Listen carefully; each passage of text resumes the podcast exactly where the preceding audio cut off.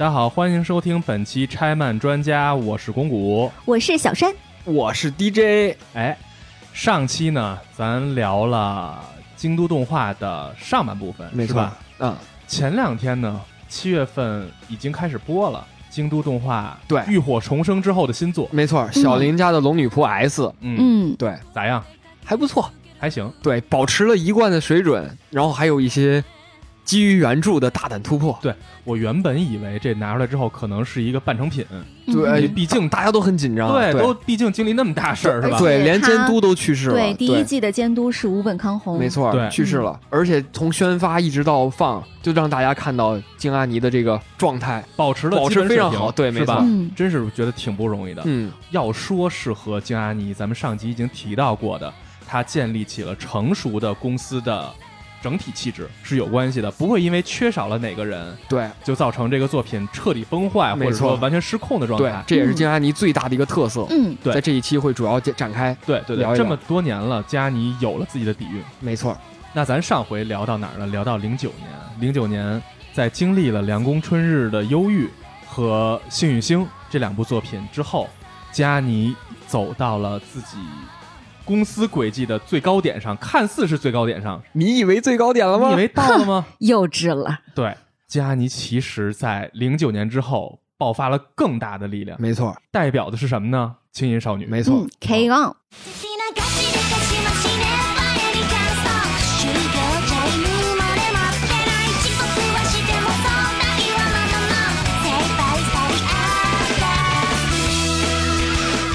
调哥有话说是吧？太有话说了。啊，首先是京阿尼做出了一个重大的人事变动，嗯。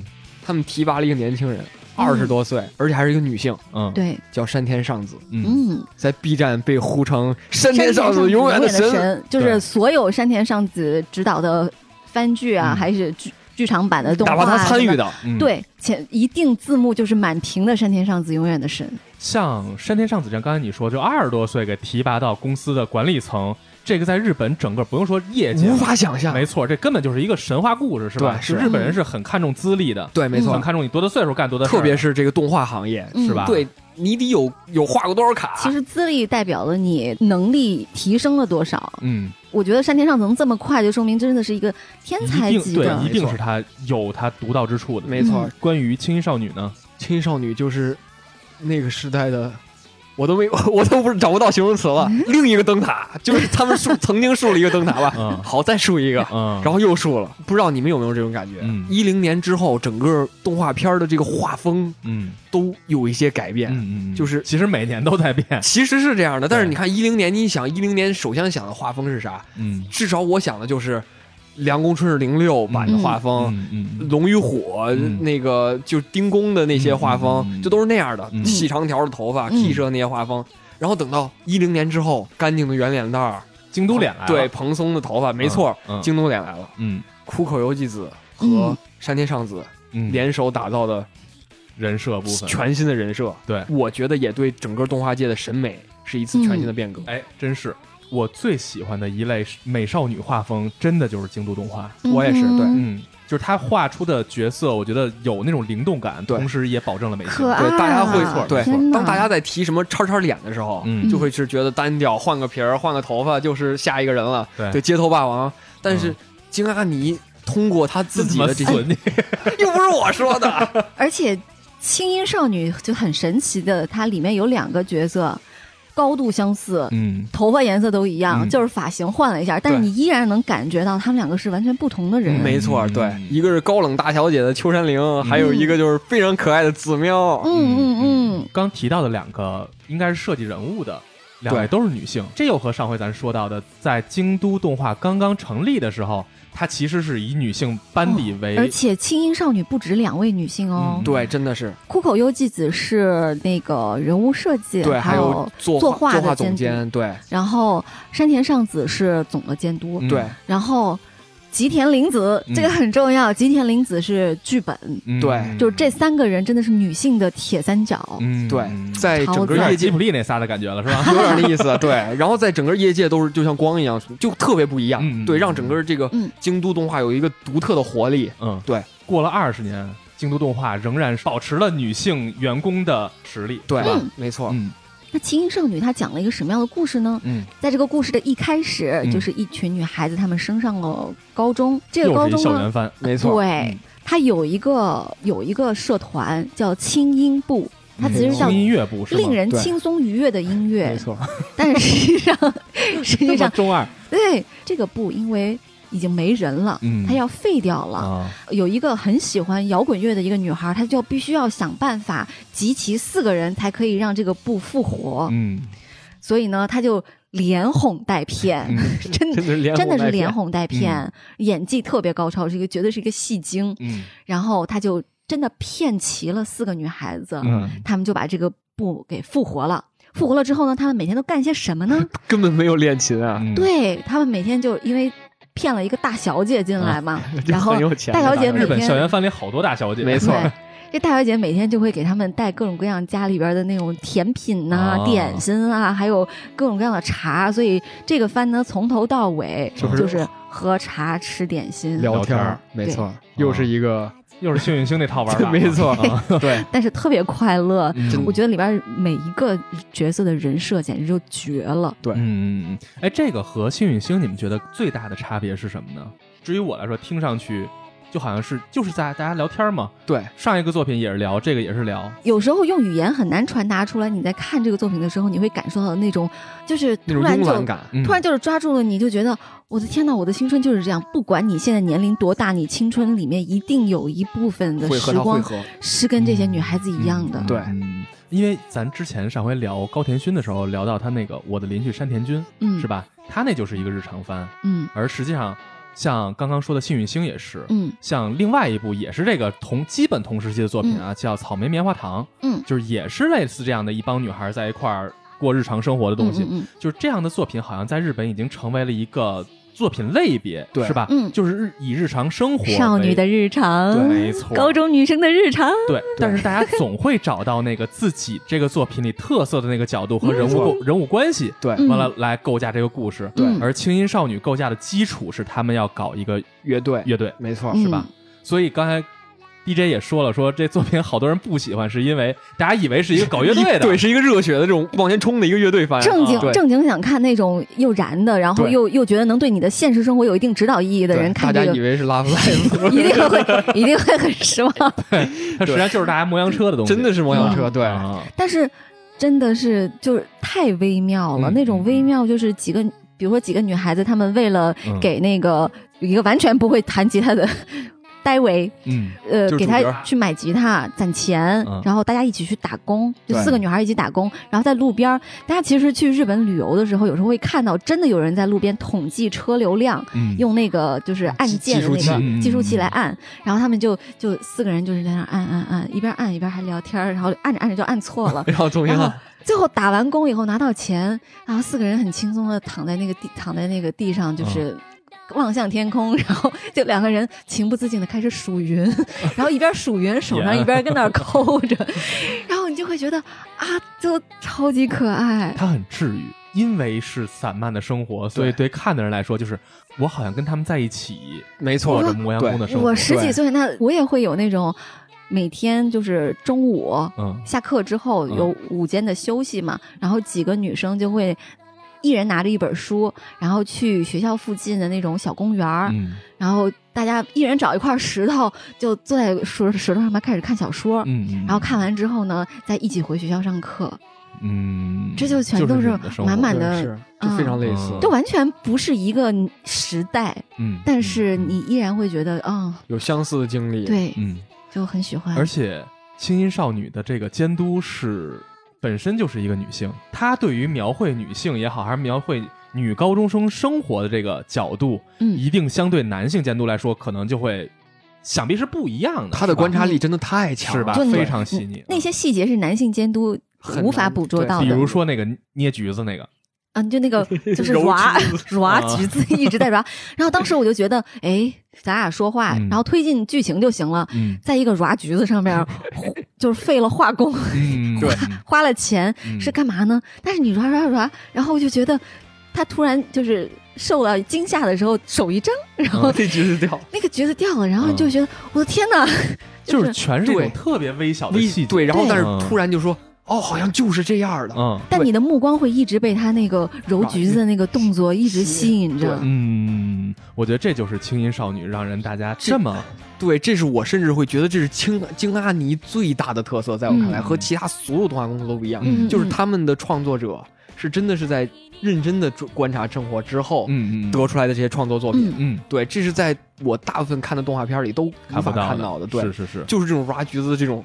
微妙时刻，突然就让我嗯，就眼前一亮，就是这种我感觉要的就是这感觉，就是他没错可爱到爆炸。对，嗯。这是为什么大家都会代入感特别强，就这种细节都是让你代入到动画片里的嗯过程。而且这个青衣少女有大量的关于女性腿部的描写和特写，嗯啊，对，是吧？这也是山田尚子的一个特色。所有他监督的作品中贯彻的一个特色。大家都会特别喜欢聊这事儿，就是说山田尚子每一个女孩的腿都是不一样的，嗯就你觉得她都是小罗圈腿，嗯，但实际上每个腿型其实都细呀对，都长短不一样。嗯，你可以通过，如果你要是够足够变态的话，你是可以通过腿来识人的，你仔细看他那个，除了腿的形状，嗯。然后还有袜子的颜色，然后，还有那个，他甚至那个太，懂了，他太懂了，对。他甚至那个个内八字的那个角度。嗯。对。也是不一样的，还有就是她可能可能这个活泼的女孩子，她腿上会有一些小动作，嗯对对，没错，哎，有大量的几个女孩站在一块聊天儿，对，然后只拍腿。说个话，，但是只拍腿，没错，完了看这些女孩的反应，对。能从这些反应里看出这个是她，对。那个是她，没错。就，是大家能分析、能分辨出这些人对来啊。看的时候那种那种幸福感和嗯愉悦感，让我觉得我也像个老变态。哎真的就是腿控的福利，对真的、嗯就是他这里描述描绘的腿也特别好看。，对，嗯一点而且一点都不色情，完全没有那些东西，不会，就是很纯真的。不是那种像很多传统的，就是日本的动漫嗯那种细长的，又恨不能就是就就是名模的那种嗯嗯腿。对，肉乎乎的小肉乎乎的小腿，对嗯大家去日本看那些女高中生的腿，全部都是跟那个就就金阿尼的动画里面的嗯腿是一样还有跟机器。猫似的呢。关于青音少女，你说她有什么激荡的剧情吗？没有。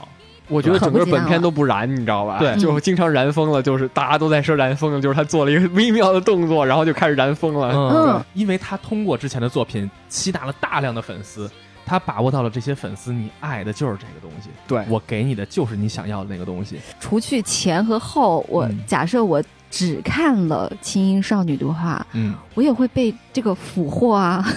因为我我看的时候，我就不停的给 DJ 拍屏，我 说哎，这段太可爱了，对我被这段我我不行了我疯狂被骚扰。就是受不了了，受不了了！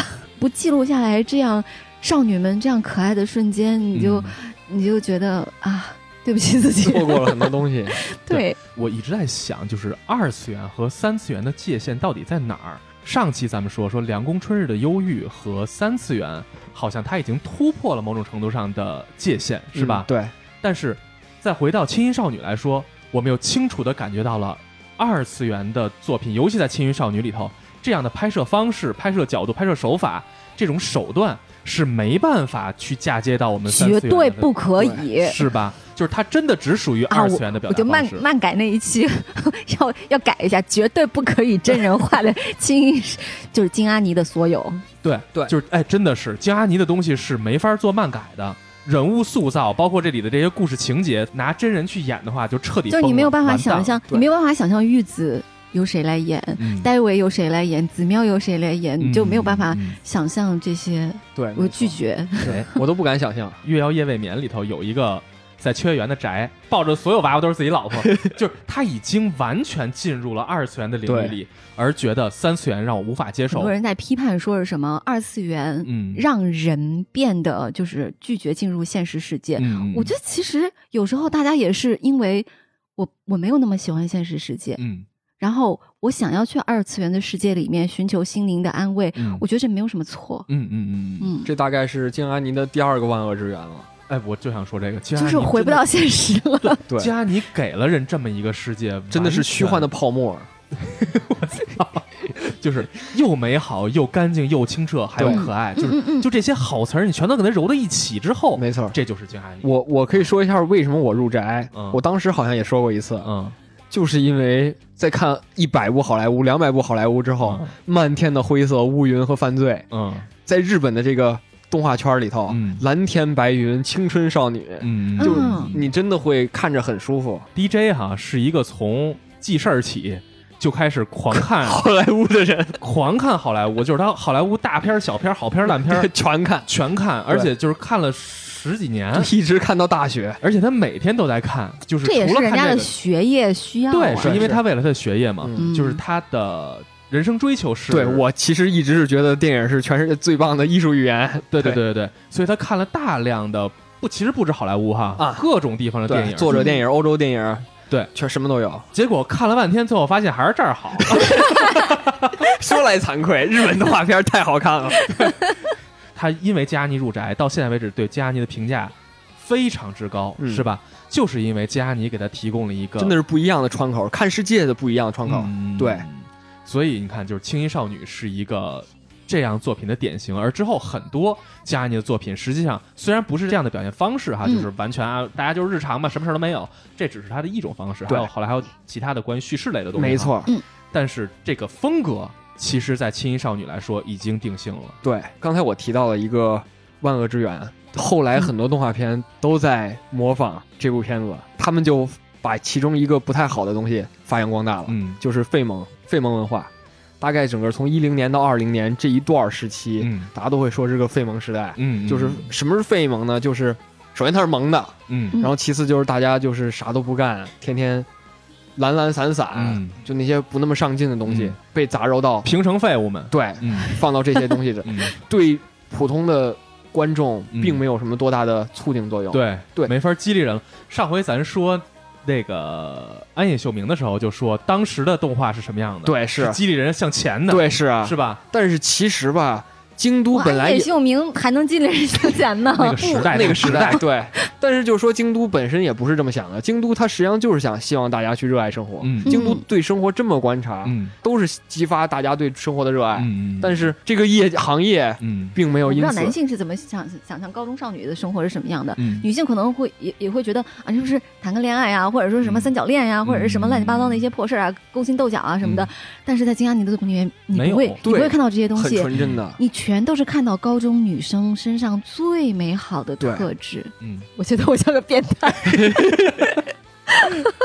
尤其青音少女啊，她拿嗯那些轻松的、嗯愉悦的生活，对去告诉你生活可以很美好。对嗯如果你正经历高中生活的话，你也可以像他们一样美好。嗯没错，如果你错过了，你已经过了那个年纪，回想一下，你也有，是吧？哎，真的是你这么说就很神奇了，嗯。因为我很多关于关于我以前的那个细节的回忆，是在嗯。看作品的过程中，想我想起来哎，我好像那个时候是这样的。哎，所以嗯。真的，加尼他把握好了这个度，对。看似是费蒙，但他实际上是在完跟你展现美好的东西而已。没错。嗯，而后来其他人干的事儿就是纯粹的去废了，废了，是吧？就只只搞废嘛。没错，嗯这样说的话，金阿尼的嗯他如何去诠释费蒙中的费，嗯其实是让你去发现。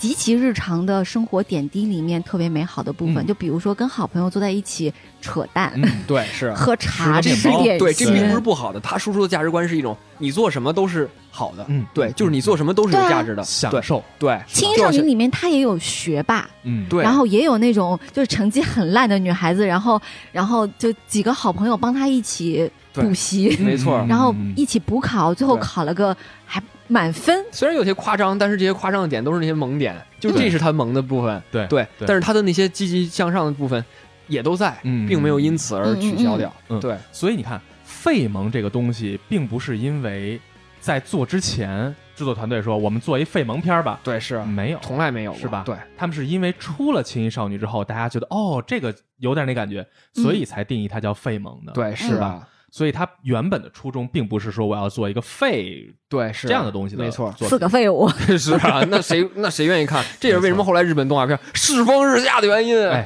尽管京都动画的本意初衷并不是如此，但是因为青衣少女也好，还是因为之后咱们要聊到那几个部作品哈，所谓这个废萌属性比较强，对，把这个风向引导到这儿。但至少到今天为止，因为日本动画的废萌属性这几年实在太强强了，，对所以造成了整个这个环境，对，这个圈子现在已经有点儿被了。带啊，嗯。被带的有点儿没太劲好了，。对，嗯。嗯，当费蒙出现之后，就是一一锅端，大量的费蒙作品出现了，就是整个的路走窄，路走窄了，没错，嗯，所以我们其实在这几年是能感受到整个日本动画业界的，无论叫口碑也好，还是说风气也好，嗯，现在在越来越朝着小众的，对，又回到那个小瓶子里了，是。是吧？而曾经能做出那么多伟大的、好的世界观庞大的作品的那个时代，好像结束了。对，我觉得这个东西肯定是跟日本的社会环境是有非常大的关系的。嗯就是你再跟我讲宏大的叙事，嗯我是不相信的。嗯因为眼前我连饭都吃不上。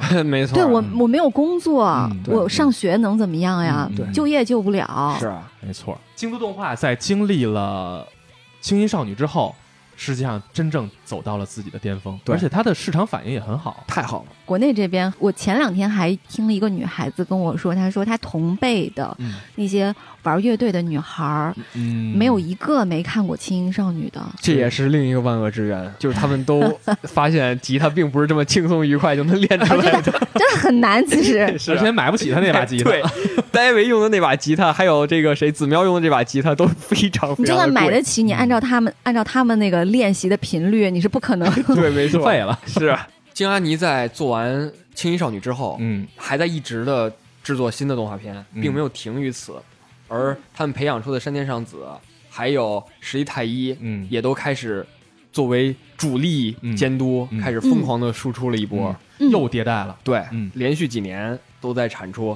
当然，这一批产出嗯是金阿尼动画片质量参差不齐的时间。嗯虽然作画一直维持着业界最好的水平，嗯但是故事质量开始有一些变化了。嗯嗯，京都动画的作画质量一直都是以高水准来闻名业界的，是吧？没错，但是我们都知道，日本业界好像做动画的一般不挣钱，是吧？。对，是啊，但是京都动画还行，对，我觉得是因为他们那个负责人这公司的整个流程把控是真的好。太好了。，对，就是所以在京都动画工作的话，你可能挣不了大钱，对。但是也也算还行。但是在日本的动画业界，你进入京都动画，嗯。就是铁饭碗。对你们哎，铁饭碗，对对对对对，就你那工资至少比首都圈那些还在苦逼哈哈在那儿打零工的人要强的太多太多了。嗯嗯嗯嗯而且在京都的生活环境来说，也比在东京要舒服多了。对，就太快乐了，嗯似神仙啊！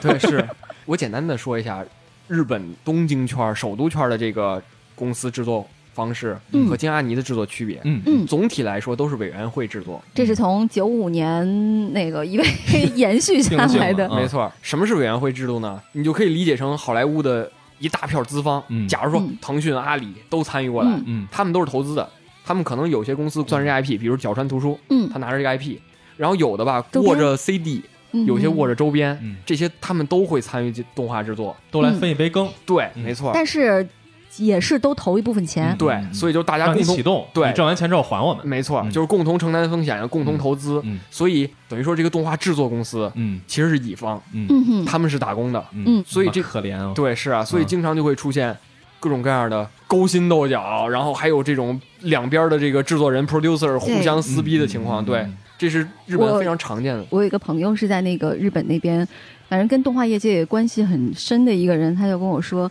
日本动画的三大罪人，手冢治虫，然后第二个是谁啊？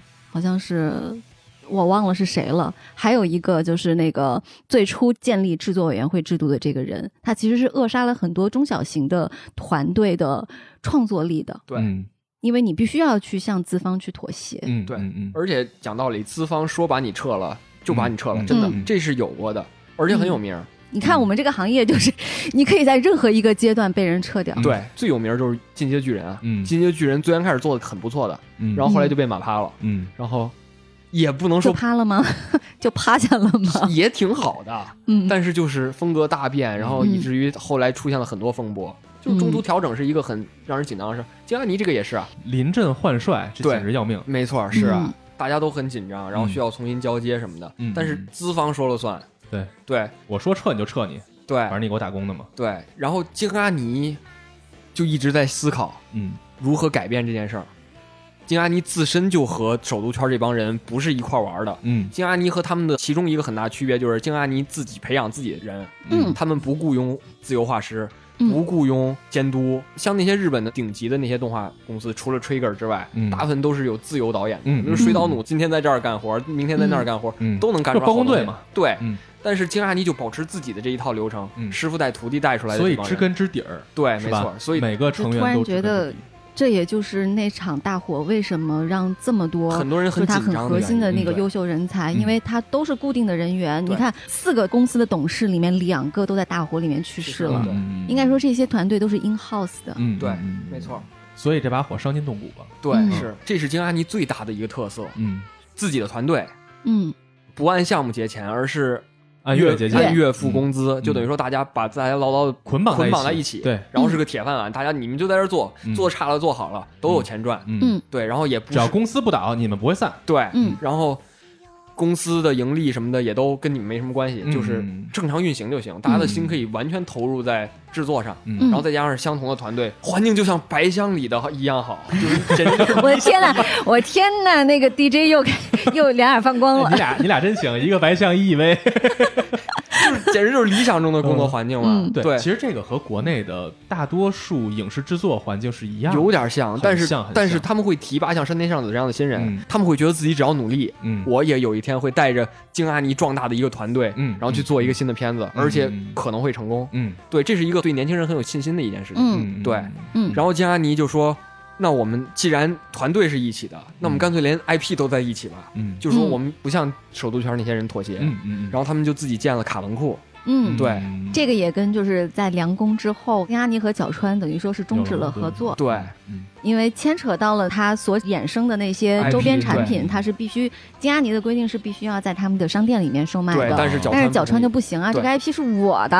嗯嗯，然后社流氓了还？对，没错。然后 Key 社当时也是是因为这个原因，对，嗯。所以就不再继续做 Key 社的片子，嗯后来转到 PA 去了。啊，所以金阿金就说自己有自己的 IP，自己有自己的权利，自己可以自己搞，然后也可以盈利。所以说他除了差一个电视台之外，基本齐活了，对是吧？没错，他们自己因此嗯建了自己的卡文库。嗯，哦，还有那个京都动画大赏，对，啊是他们自己主办的一个动画大赏。和当年痞子干的事情非常非常像，嗯而且比痞子其实还早几年。他订立了业界的一些规则，是只属于自己的这套规则。对他给自己定了一套规则，嗯但是其他业界，我相信在未来也会发现这一套规则的光。嗯，可能有一天就是现在目前还不是特别的能动摇委员闪亮。对比如说那个卡文库就被誉为日本最弱的轻小说文库对，然后呢，京都动画大赏也经常因为没有人投稿嗯 而那个奖项是从缺的。啊对，但是他从来没妥协过，对吧？就这个事儿，迟早有一天要做成。没错他做的是一个市场的培育，对但这个培育的过程一定是很长的。其实就跟培育自己最开始那批画师是一样的，没错嗯制作人、画师这帮上线的每个角色，他都是从我自己这套体系里走，自己提拔自己的人。嗯所以我之后提拔了我自己的 IP 入口，对和我提拔了自己的这些新人，对吧？啊，我觉得这对于创作者来说是其实是很有安全感的。对，是啊，完美了。对嗯他们在《青音少女》也就是一一年之后就开始这套尝试。嗯，第一个就是中二病，中二病也想谈恋爱，没错，对，嗯还不错。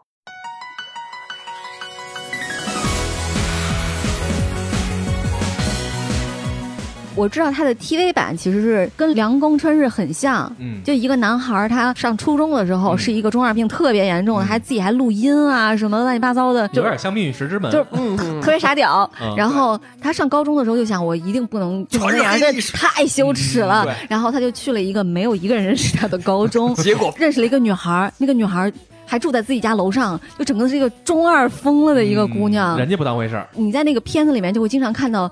那个女孩和她姐姐就好像在异次元的世界里面，在那儿就殊死搏斗，然后实际上就是公园的结界，然后实际上什么都没有。实际上她拿了个伞，嗯姐姐拿了个锅铲还是什么的，嗯对，然后俩人开始在那儿对打，就她经常会有这种跳进跳出，嗯，然后就大家就觉得啊，好羞耻啊，嗯太羞耻了，就跟我就十几岁的时候一毛一样。嗯然后后来慢慢的发现身边哦，班里边最漂亮的那个女孩，她也是个中二病，然后好几个中二病开始集中在他们的周围，嗯，就爆这样的一个故事。就讲了一这么一个日常的故事，明明自己想脱离中二病圈子，结果脱不了。对，结果发现这圈子更大。且他特别甜的，就是这个男孩儿经常会为了哄那个女主角开心，而说他自己以前就自己觉得很耻辱的那些咒语啊什么的，嗯。说完了以后自己就啊 好丢脸，但是这个女孩儿就很快乐，对嗯，贼甜，嗯，是一个，纯甜番。对。对对，ゆう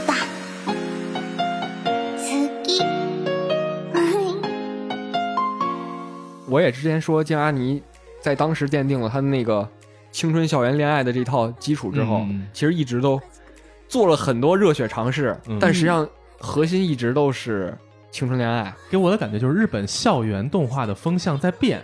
曾经在早期的时候是后宫漫，啊，是吧？啊就是大量对不起，我。很讨厌后宫漫，我我知道，我知道，你肯定会讨厌的。就是一个男的没怎么着，但是周围招蜂引蝶，对各种女孩倒洒香水儿，是吧？对。完了，男的过得特别爽，特别快乐。完了，哎呦，选谁呢？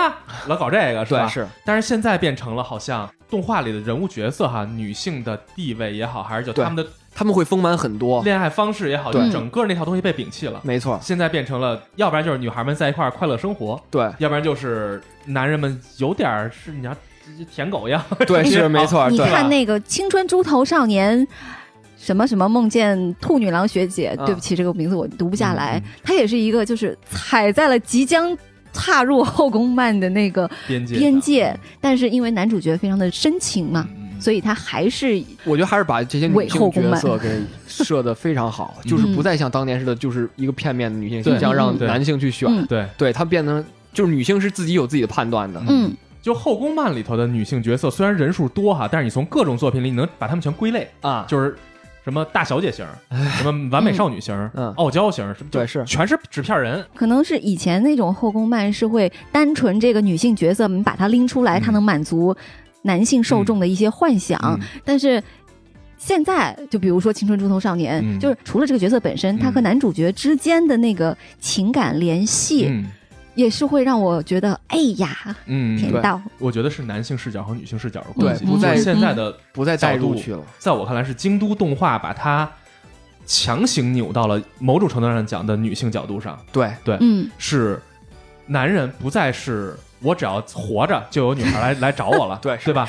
而现在变成了 女孩们也越来越立体了。这个太好笑了。我只要我只要活着，就有女就有女孩来我只要今儿上学去，啪，我路上能撞一个，是吧？完了，曾经都是这样的。这女孩就喜欢上我了，有可能还是我我摁人胸上了什么之类的。对不起，哎我觉得我觉得 I S 就是这样的，所以我并不太喜欢。但是 IS 在我心里是神作，所以我是觉得京都动画现在已经扭转了曾经动画只给男性们看，让男性们在从中得到乐趣，对。而现在把它推广到男女性别都喜欢的那个角色上。错，对，就是男人能从里头看到，哎，我这么可爱的女孩们，女孩会觉得其实角度也差不多了，哇，女孩真可爱，对对对，哎，好可爱对、而且在我看来，他们就高中多了，嗯。就他们干的事儿都更高中了，不是逼人犯罪那种。对，逼人犯罪的，对对对对。事实上，你在想，从幸运星也好，凉宫春日也好，其实那个才是开头，对，是吧？没错。虽然中二病对于京阿尼来说还算相当成功，嗯。让他们在卡文库嗯。的这个野心上嗯。迈出了第一步。哎，为什么他会跟卡文库有关系呢？京阿尼自己从卡文库里头摘出了这么一个嗯。第一步，他们的奠基石嗯。还算很成功，嗯。而且还拍了剧场版，嗯。就说明嗯，已经完成任务了。嗯，对商业圈走完了，没错嗯。然后京阿尼可以继续双线走，嗯。一边去和更牛逼的 IP 合作，嗯。然后一边赚一些小钱，嗯，养一些自己的 IP。挣点奶粉钱，对，然后在这之后，他们就再一次进入了双线发展模式，嗯。自己的卡文库嗯。推出了一系列按部就班的作品。嗯，还有我非常非常喜欢他的原创嗯，的作品，就是没《玉子市场》。没错，嗯。对他们开始了，你已经给我安利过无数次了，确实不是我觉得啊我我觉得给他肯定安利不动，嗯他估计不好这一口因。为是少男少女的甜蜜爱情，啊，他其实 TV 版扭扭捏捏的，TV 版你感觉不到特别甜，嗯。因为这个男主角儿真的太妙丙了。藏他嗯。出场的次数实在是太少了。嗯就大家几乎已经忘记了有这个男主角，但是他到了那个剧场版，也是这个女子铁三角山田尚子、嗯。吉田玲子和苦口优纪子对，合作的玉子爱情故事嗯。就非常好看。嗯，嗯就我其实最初看金阿尼不是因为某个作品而入坑的，嗯。仅仅是因为剧照，嗯。就是 玉子爱情故事的那个几张截图，嗯。让我觉得我操，太他妈美好了。嗯，谁他妈小时候不希望自己有一个，甜甜的恋爱，尤其是青梅竹马，嗯。就家住在对面，而且两个小朋友从小，嗯。男孩的妈妈会给他就是咱们小时候做那土电话，嗯嗯然后俩人住在街的对面。安达面，充那套东西啊，然后就用土电话，然后经常晚上想聊天的时候，嗯男孩给他丢过去，嗯。然后两个人就开始在那儿说话。然后最开始看那个剧照是那个男孩揪了一下那个女孩的小辫子，嗯。就两个小朋友，嗯。然后就觉得啊哦腿软了，就心都融化了。嗯。我突然意识到一件事儿，啊这好像是第一次青梅竹马没有天降的故事，没有天降的青梅竹马的爱情哦，故事。就从头至尾都是他俩。啊，哦，纯的不行。哦我靠，就是特别的可爱啊，而且他不会有那种两个人那个就在一起了或者怎么样的。嗯丙藏一直是就是还很羞涩，丙藏一直不敢向他表白哎。，所以就是谈恋爱来说，最好的就是俩人互相眉来眼去的那个阶段。哎呦是是真可太喜欢了。对，所以你说老娘可太喜欢了，一直到真的是一直到故事的最后一分钟都黑场了，对。才才说那小山，你头又白两根儿。而且嗯就是山田尚子在说他那个最初做这个企划的时候，就说想做整个宇宙在这个少女面前展开的那一刻，嗯。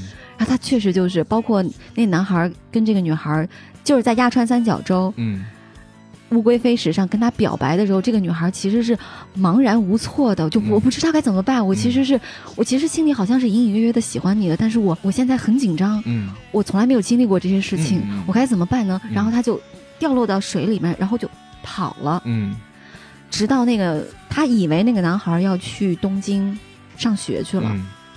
但是其实那男孩是去看一下学校，嗯然后他就追到那个车站，然后把俗套的桥段，对把土电话扔给他。嗯，在此之前，TV 版还有剧场版里面，那女孩从来没有接种过，嗯对，永远都是被打头。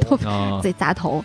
然后那一次她接种了，然后就在土电话里边，好像是什么我最喜欢饼藏了吗，还是什么的，然后 然后黑场了。黏糊。对，然后 B 站的只剩下弹幕，弹幕上是全体起立，真的就是哦，我就是甜的发腻那种，对是吧？已经起立了而且嗯丙藏很帅，嗯，就是日本动画想玩这个甜的、他们太会玩这个东西，玩的太好了。对而且二次元是美好的，它不会有三次元的这些东西，对你不会有一些额外的遐想，嗯对只给你纯粹美好的那一面。对其实到玉子市场仍然是这套东西，对，是吧？嗯也是金阿尼的一直秉持的一个信念嗯我好对像记得这部动画好像是还得了当年的那个日本奥斯卡，TV 圈的什，么奖，嗯，嗯，所以你看，就是轻音少女玩的是少女们之间的故事，对，是？吧？是，然后到了玉子市场之后，就开始讲纯纯的少男少女的恋爱。不但有少男少女，还有那个玉子所住的那一个市场。嗯。啊，那市场里边所有人，他每天放学的时候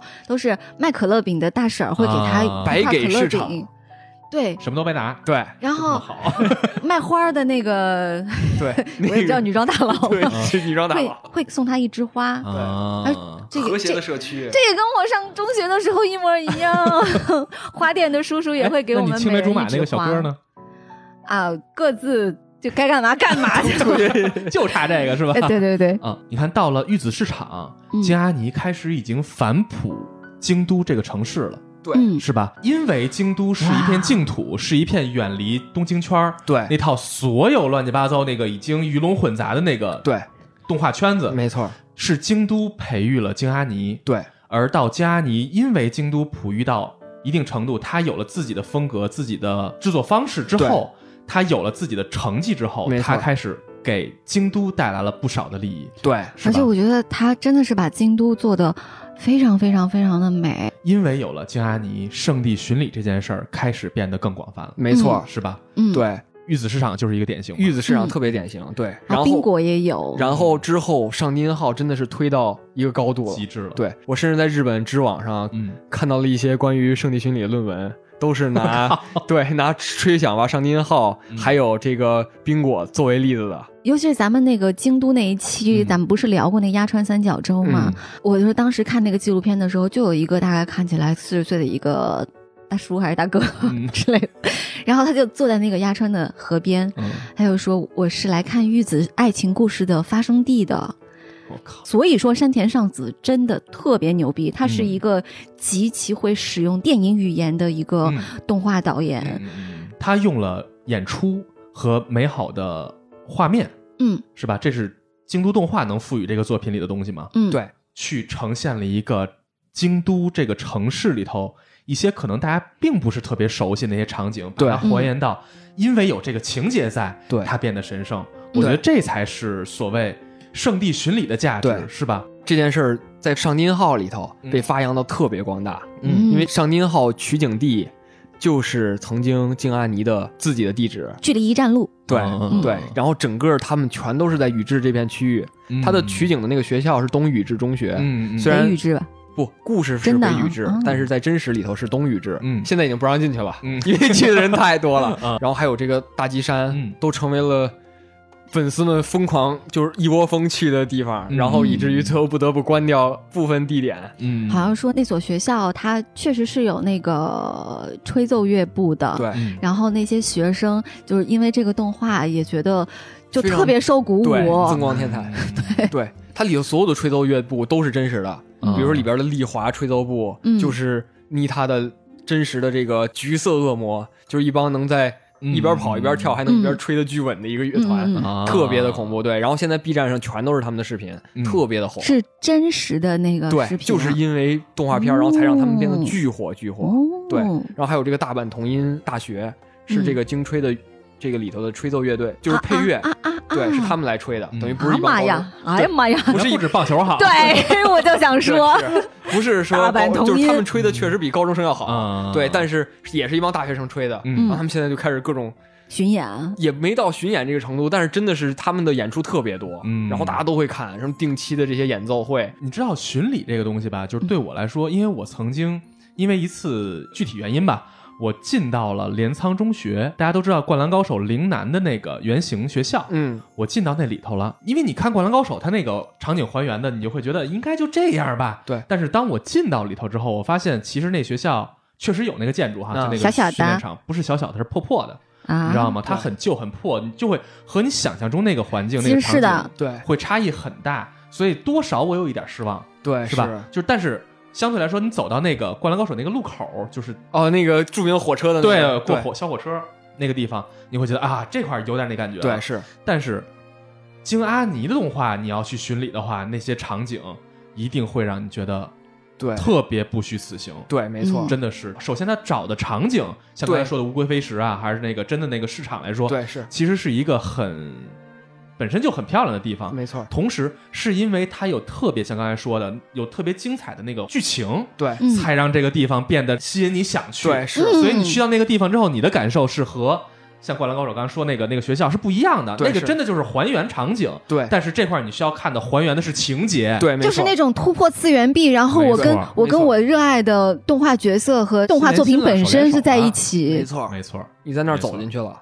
嗯，所以关于圣地巡礼，我觉得京都动画是把它玩到了极致。，对，而且我觉嗯得这件事儿对京都本身有嗯巨大的就是经济效益对经济效益，对，嗯嗯嗯，就是大部分动画人、动画粉丝嗯。都会非常熟悉京都的一些地方，嗯。就是你甚至没有去过，嗯。就跟当年说刺玩《刺客信条》人对巴黎、对那好像跟个对很熟非常熟一样，嗯。对，包括滋贺的一些地方，好像是轻音少女的那个故事的发生地是在滋贺的某一个小地方，然后那个学校，嗯，然后一时之间也有很多很多人去，对，是那个小学，嗯对，包括轻音少女 OP 里面，他们中间有去休学旅行的时候，啊。去南禅寺的水陆阁，嗯，就大家如果去那个地方，就是一毛一样，对。嗯，超漂亮。所以到了那个地方，你会感觉好像走进了我看过的动画里头嗯。的那种感觉。这个我觉得可能是别的动画很少带来能给你那种感觉。京阿尼是对外景真的是非常用心的，嗯。就很多动画片都会发生在学校里，发生整个二十四集、十十三集，嗯但是京阿尼会有大量的篇幅是在外边的。嗯，对，京吹有很多名场景，嗯，比如说高坂在学校的那个大山上吹号，那个是真的名场景。对嗯どれ高坂さんだよ。え高坂さんだよ。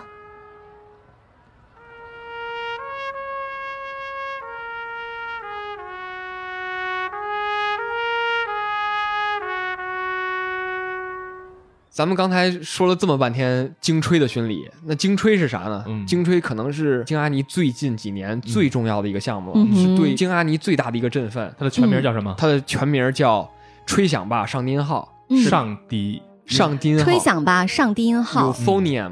大家可能对上低音号不是很理解啊，上低音号就是整个铜管乐团的次中音部，嗯它有一个竞品嗯叫次中音号。嗯这个次中音号可能大家就听起来熟很多，上低音号和它一样，嗯但只不过上低音号更偏向于大号的音色，嗯。而次中音号更偏向于长号的但是。总体来说呢，它都是在吹奏乐团里面属于低音部。低音部，那其实低音部呢，可不可以这样说？就低音部不是特别受重视。是一个，然后大家最初选择去学习乐器的时候，也很少会选择低音部因为它是一个不太它是一个。垫底的音色。我就说它有多不重要，在交响乐团里是没有铜管次低音部这个概念的，嗯对，压根儿就没有。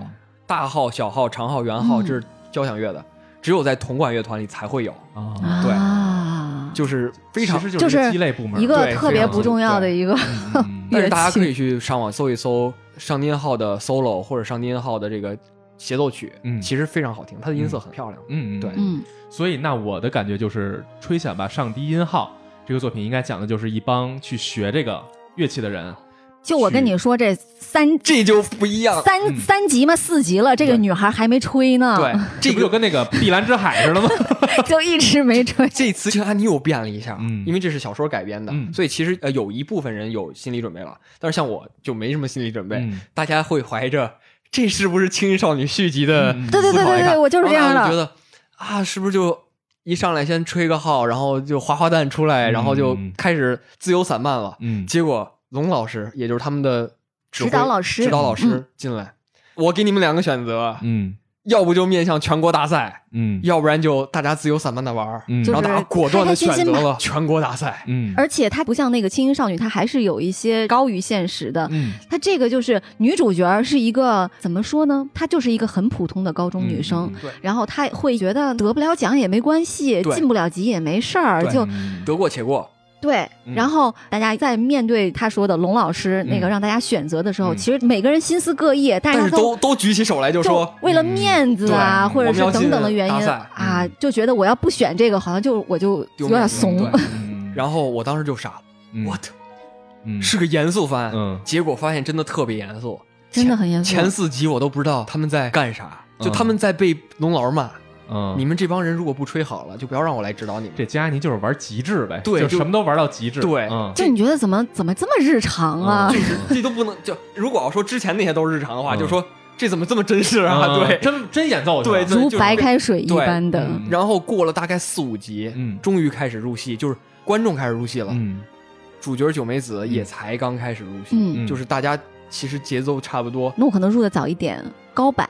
嗯，他吹小号的时候，我就已经入戏了。嗯这个高板是一个什么样的角色呢？就是高板和女主角他们是初中同学，嗯当时他们宣布结果就是他们那个初中得了金奖，但是这个金奖没有用，对嗯是是费金，是不能让他们进入下一轮决啊对对赛的金奖，也就是安慰你一下的一个金奖，嗯就大家都觉得哎得金奖已经挺好了。嗯然后那边那个高板就哭的不行了哭，哑戏，就是就是不甘心啊，对。就是说他的目标就是全国第一，就等于说高板这个人是个卷王，啊，对嗯，对，但是这超卷但是这个卷王吧，不是那种故意卷人的那种卷，嗯。他是真的为了自己我要，对，是嗯他目标很哎很明确，而且他跟周围所有人都不一样。嗯。其实他们那个很真实的就是，比如说高三的学生就觉得，哎呦，这差不多得了。嗯然后高一的呢，就觉得上面有高三的人压着呢，嗯我也就没有什么发挥的余地。嗯每个人都有自己的心里的小算计，但这个高坂他就是目标非常明确。我就要全国第一第一，嗯，对，然后在大家就人心都非常涣散的时候，高他自坂他站在那个学校的一个高的台子上对，然后他就吹响了他的小号，嗯吹的是德沃夏克的一个曲子。これ新世界より ドボルザークがアメリカにいる時に故郷のボヘミアを思って作った曲なんだって。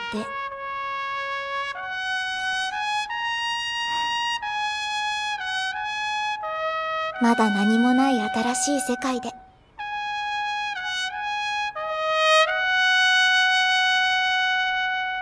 我是有被触动的。就是，精气神儿一下就被提起来了。就觉得我能感受到他的不甘心，嗯以及感受到女主角在听到他这个曲子的时候，也被唤醒了一些心中的热血。其实你就是那个女主角的心态了，是吧？对，嗯女主角实在太平凡了，所以就、嗯就很容易被带进去。嗯没错没错。所以咱们最开始在上一集的时候就说到了，说金阿尼的作品实际上是一直在起到激励人上进、对嗯激励人奋斗、给你看美好的东西这样的作用。咱们之前说的大量的都是好像展现日常生活很美好，对谈恋爱很美好，和朋友们玩很美好。但是这一次这部里头，他搞了真正你需要去上进，你需要去成为像高板一样的一个他的价值观输出很明确，哎就是大家一起奋进，嗯是一个团队协作的一个。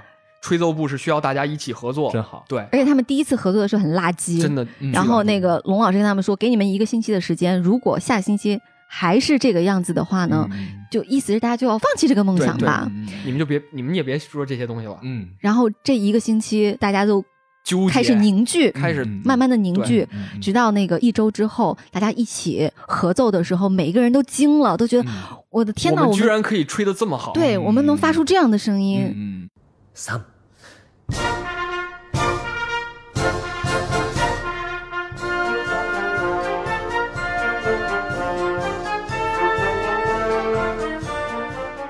断的给你正向的反馈，我觉得这个东西真的是从那儿好开始才是真正哦的。进入这个片子。对，嗯，所以你看，咱之前一直在聊金阿尼出的作品，有不少都是表现日常的，是吧？日常生活很平凡，嗯但是很精彩。但是在这部作品里头，他把平凡当成了他的基础，对，嗯就是我在展示平凡的训练生活，嗯我能吸引你来看。对嗯同时我在这基础之上增加了所谓燃的那部分，对训练的那部分，激起你的那个斗争心的那部分，没错，把这个放在这个基础之上，对这个作品呈现出来的结果就是一个既有基础的日常生活里头平凡的部分，对。又有燃的部分，这个的有机结合，对。它有了很好的基底，再把这个做提升的时候，就会特别特别的厚。对，因为嗯。我看了这个的原著小说，嗯。所以我可以非常自信的说，金安妮的改编能力是真的是业界一流的。嗯。就是在之前的那些 key 社，因为我没有玩过游戏，嗯。所以我说出来的话也不够有 决定性。嗯但是精吹的这个改编，嗯真的是把京阿尼的所有的这些特色都融出来了。嗯首先一个是石原里野，还有嗯山田尚子他们这些主创人员、嗯对生活的观察。嗯他因为原著是小说，嗯而且是一个比较偏严肃的轻小说，嗯他加入了大量的细节，嗯画面上的细节，来让所有的东西是真实的。然后其次再加上改编这些少女的心情，嗯，因为青吹也是跟大部分日本动画片一样，是一个那种群像戏，嗯。人物非常非常的多。嗯。然后他们把每一个角色都画了例会，嗯。一个乐、一个乐团五十多个人，每一个人都有乐例会，而且是两学年，所以等于说两学年感觉看片的时候，每一次中间的那个中差都不一样。对嗯。经常就是他们一个大乐团，然后所有人都有脸，嗯，就是这是一个非常恐怖的一件事儿，嗯这是对于一个普通 TV 来说，嗯。实在是一个非常大体量的一件事儿。嗯。对，关键还你还得分得清谁是谁，是？他真的是能让每个人都真的能分分得清对，每个人都很有特点，比如有的那种带两个蝴蝶结，嗯嗯嗯，单边蝴蝶结，嗯。然后或者是一个短的卷发呀，嗯，每个人都有非常大的特色。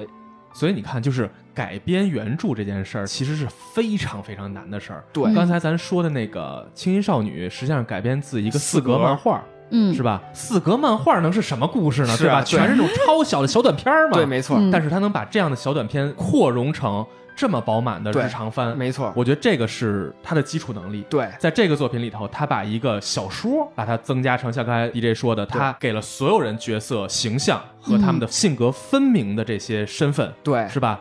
其实他是也是用乐器给做分割了，对吧？没错，嗯对。就是这样的手段，我觉得真的非常高明，对。而且展现了他极强的角色驾驭能力。对，然后京阿尼对于每一个作品，嗯。他们的投入程度，嗯。会让他们的改编者嗯。都会非常感动。嗯，说武田绫乃就是京吹的原著，嗯。知道京阿尼改编自己的小说之后，嗯特别激动，嗯。因为他每天就路过京阿尼的这个，嗯，就是啊他也是对他是宇宇智人对啊，然后看了第一集动画片以后，感动疯了。对，就觉得自己的角色居然就活了，啊就是我自己想要这样。比如说当年的 Key 社和京阿尼当时因为一些资金的这些纷争，嗯然后就闹掰了。嗯但是后来 Key 社在这次大火对，，当时 K 社的那个经营状况已经很不好了，嗯但是他还是给金阿尼捐助了一千万日元。对，嗯就是因为京阿尼对他们每一个作品都极其用心负责，嗯嗯对他们的这个作品投入到百分之百。尽管咱们有矛盾，但是我认可你。对，就是吧？所有和京阿尼合作过的人，这三十年来，嗯四十年了，对，嗯已经四十年整，嗯大家都是非常认可京阿尼的改编的，嗯，对。没有不认可他的，对，嗯。就是大家合作的时候都会非常愉快，这可能就是最完美的这，就是兢兢业业做事儿的结果。没错嗯，脚踏实地的作品。嗯嗯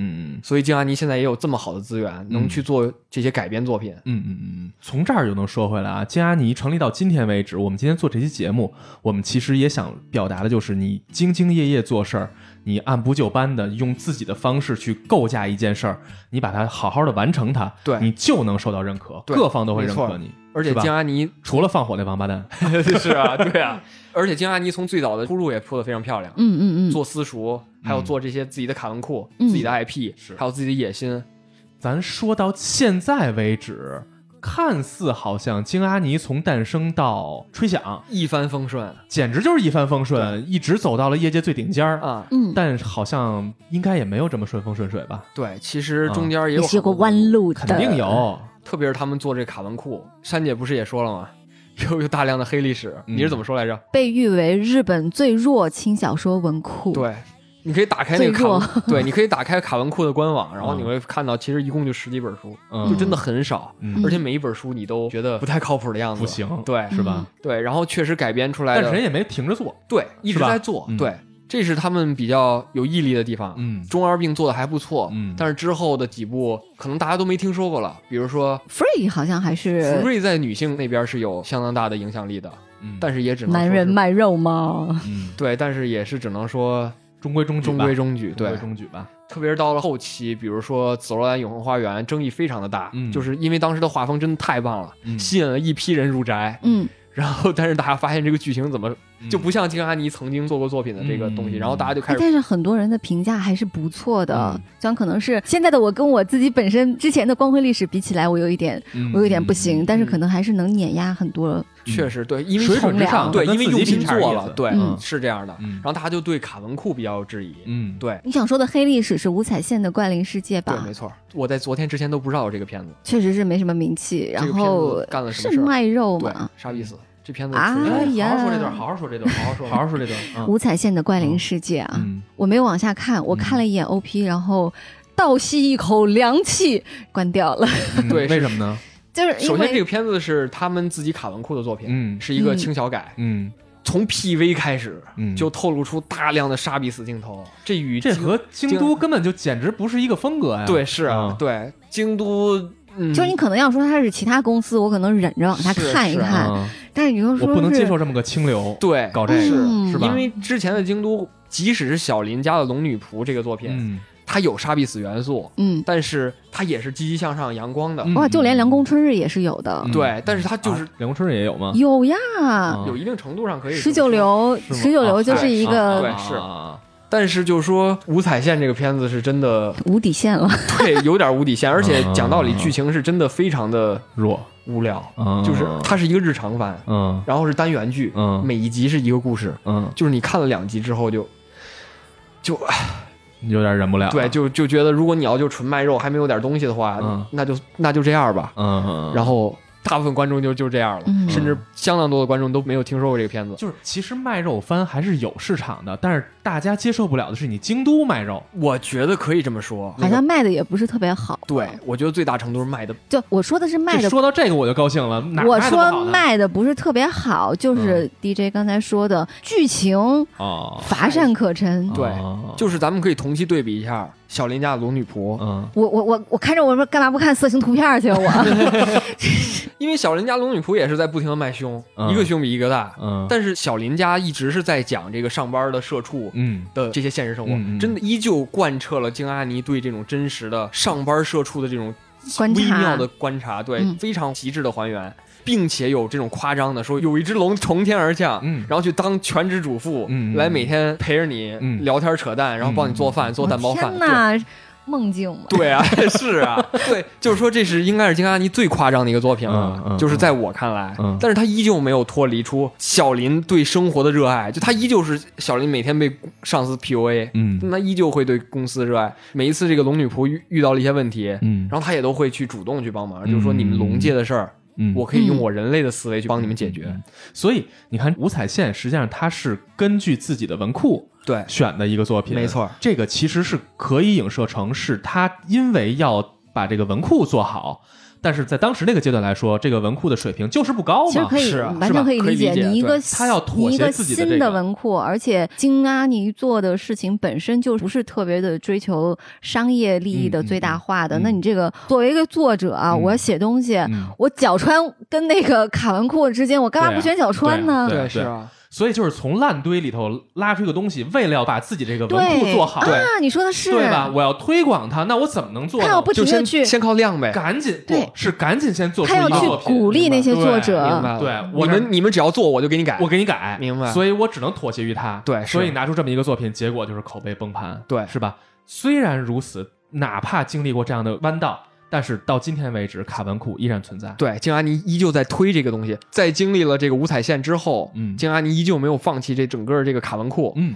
即使在当时京阿尼被火烧了之后，他们后来有一个定大家心的一个未来企划的一个展示，嗯，嗯就展示了这个，二十世纪电器目录，没错，嗯，这又是从他的卡文库里挑的一个对，的，而且大家看了 PV 之后会觉得，不错，嗯，就是可以。对，至少他的画风保持了一贯的画风，嗯，嗯这在当时真的是看图的话就会觉得，哎，还清新，对，有没错，点新海诚的意思了。是啊，对，反正我当时就觉得游戏嗯，京阿尼一定能出来，就没有什么事儿是一把就成的。对，没错，就是你既然要推这么大一件事儿，你要建立自己的文库，建立自己的 IP 研究所，对是吧？那你怎么可能一上来你就拿了的全是我操业界扛鼎的？不可能，作为京阿尼一吹，资深铁粉儿，对，嗯。给他找补几句。嗯。就是一五年之后，大家都对京阿尼不太上心了。嗯。虽然即使有《吹响吧少年号》这样的作品，嗯。这跟京阿尼自身也有一定程度的关系，嗯。但也不是完全是京阿尼的责任，嗯。因为这个同期有另一股势力，嗯。是我曾经那个圈子。势力，嗯。绝对算势力嗯。冒出来了。嗯。这股势力叫好莱坞，嗯。而带领这个猴的人是谁？是漫威。嗯。嗯，漫威在大概一五年前后推出了《复仇者联盟二》，嗯这是一个让整个全世界人都去看的一个作品，然后再加上整体日本动画片的萎靡，嗯嗯日本当时整体在做什么？嗯在做长达五年周期的穿越番，嗯直到现在还在有穿越各种番之后，重生吗？。对，就是转生番，我、的天呐！我就我当时哦，我我是进入了晋江晋江文学城了吗各？种龙傲对各种龙傲天转生，对对对他迷失了，他走到那个圈子里对日本有有一点迷失，就是他嗯大家通过给自己打鸡血的方式变成了，就是只要我换一个我我这辈子不用努力了，我只要是一抹脖子，我就转身了我出。门被车撞一下，然后换一爹我就牛逼了，对，是吧？就变成这样了。嗯对，然后所以大家就对日本动画片就变得极其反感。嗯嗯，嗯然后再加上好莱坞这么强势，嗯就所有人都去看。好莱坞可是每个月都能出一部超英片的，嗯就当时那一段时间，嗯谁还看日本动画呀？嗯京阿尼也跟着这一波潮流，嗯，就好像消沉了，好像消沉了。对，嗯。但是现在呢，时代变了，大人们，嗯，嗯嗯。复仇者联盟四》之后已经两年嗯，没有一部上院线的。你再想想好莱坞都那个屌样子了，对，好莱坞现在已经被就连就连我们都不是很喜欢的你的名字，嗯。都被美国人买了，要做真人化了。没错，我寻思说这么一故事，对，你看现在美 好莱坞开始疯狂买日本的这些电影，嗯。美国现在肾衰的厉害，，对是。真的就是他从各个角度来说，衰没真的错，就是他们的自信也丢了。器官衰竭。对啊，IP 没了，原创能力没了，对。所有方向都没了，他开始从各种地方去找能拍的东西了，对没得拍了，，对，已经这不就肾衰吗？没错，是吧？就是全方位的器官衰竭吧。对是啊，对。等死吧，丫的，所以我想爆言一句，嗯京阿尼这次重生，嗯让大家看到了希望。嗯，我觉得京阿尼这次会带着整个日本业界嗯踏平押井守说的那句话：嗯日本动画还有十年就死了，嗯，日本动画起码能再活十年。而且我蛮看好卡文库的。嗯对嗯，为什么就呢？因为这种商业模式会让人觉得很对这个模式，就是你以嗯短视的目光来看，它肯定是一个赔钱买血赔的。很难。嗯，但是如果你长期来看的话，这个东西是对，就像你投资是赚的是复利一样，它一定是会不断的给你很多很多的反馈的。它是一个很累积的呀靠谱的公司。然后最后作者就会觉得，我只要投这个京阿尼，京阿尼能给我改编成一个像《上天号》一样完美的作品。啊，对嗯尤其是那种描写青春校园的那种，我肯定更愿意去让它变成一个动画作品啊。对是嗯总总比投给 K 社改一个毛片儿强，对因为他有这样的标签在，对是吧？再加上整个现在日本动画片的大环境是真的欣欣向荣，可以说就触底反弹了。对当时嗯。着火的时候，我感觉日本动画片就最绝望的时刻，嗯。真的是最绝望的时刻。嗯。百度贴吧上有好多人说是，哎呦，这个可能就真的完了吧？这可能真的就完了。嗯。对，嗯。因为当时马趴还没有开始接手巨人，嗯。巨人的未来还一片黑暗。然后嗯柯南每一年都在做垃圾的剧场版，对对，你想今年还有今年还有炼巨人呢，嗯，对嗯。马趴还要改电锯人，全嗯。各种各样好的这些作品嗯，都要被重新挖出来了。是好，咱说了已经这么多了啊。嗯，京阿尼着火已经两年多过去了，嗯，逝去的生命也已经找不回来了，是是吧？嗯我们就是希望我们通过我们这期节目，让大家多了解一点京阿尼这个公司，它嗯到底是一个什么公司，没错嗯，它到底做出过什么样的作品，对这些作品给我们带来了什么东西，对是吧？嗯，对，以及他们的精神，嗯，就是他们观察生活，然后嗯。表达出对生活的热爱的这些精神，嗯，也是我们希望传达出来的。就只要大家听了我们这期节目以后，能够去看一部嗯。金阿尼出品的动画，嗯。你就会感受到那种为什么大家在看到那些创作者他们嗯。已经去世的时候会那么的心痛，嗯，因为你通过他的作品，你是能感受到，完全能够感受到这些人是有多么的热爱生活、热爱现实的世界，热爱然后。创作，对，而且他尊重人在青春年少的时候的所有的喜怒哀乐和你的那些，无论是内心的纠葛还是懦弱，最后告诉你要勇敢的向前。对。我觉得这个是非常非常珍贵的。嗯对而且在每部作品里都能有这些，没错是吧？对每一部，所以这是流淌在京阿尼这个公司里的血液，对。嗯是吧？虽然一把火烧过了，但是我相信这个血液不会轻易断掉，对，是吧？嗯。这个公司从各方面来讲，它都是一个生命力顽强的公司，没错，对，而且它真的已经建立了一个非常健康的生态，创作的生态，嗯。还有它已经有了那个内循环的能力了。对所以我觉得它的生命力是会越来越旺盛的。没错，嗯那我们也期待佳妮接下来的作品，对。嗯。能给我们带来像之前他所带给我们那些感动嗯，和快乐，没错，好吧，下期再见，朋友们，拜拜，拜拜。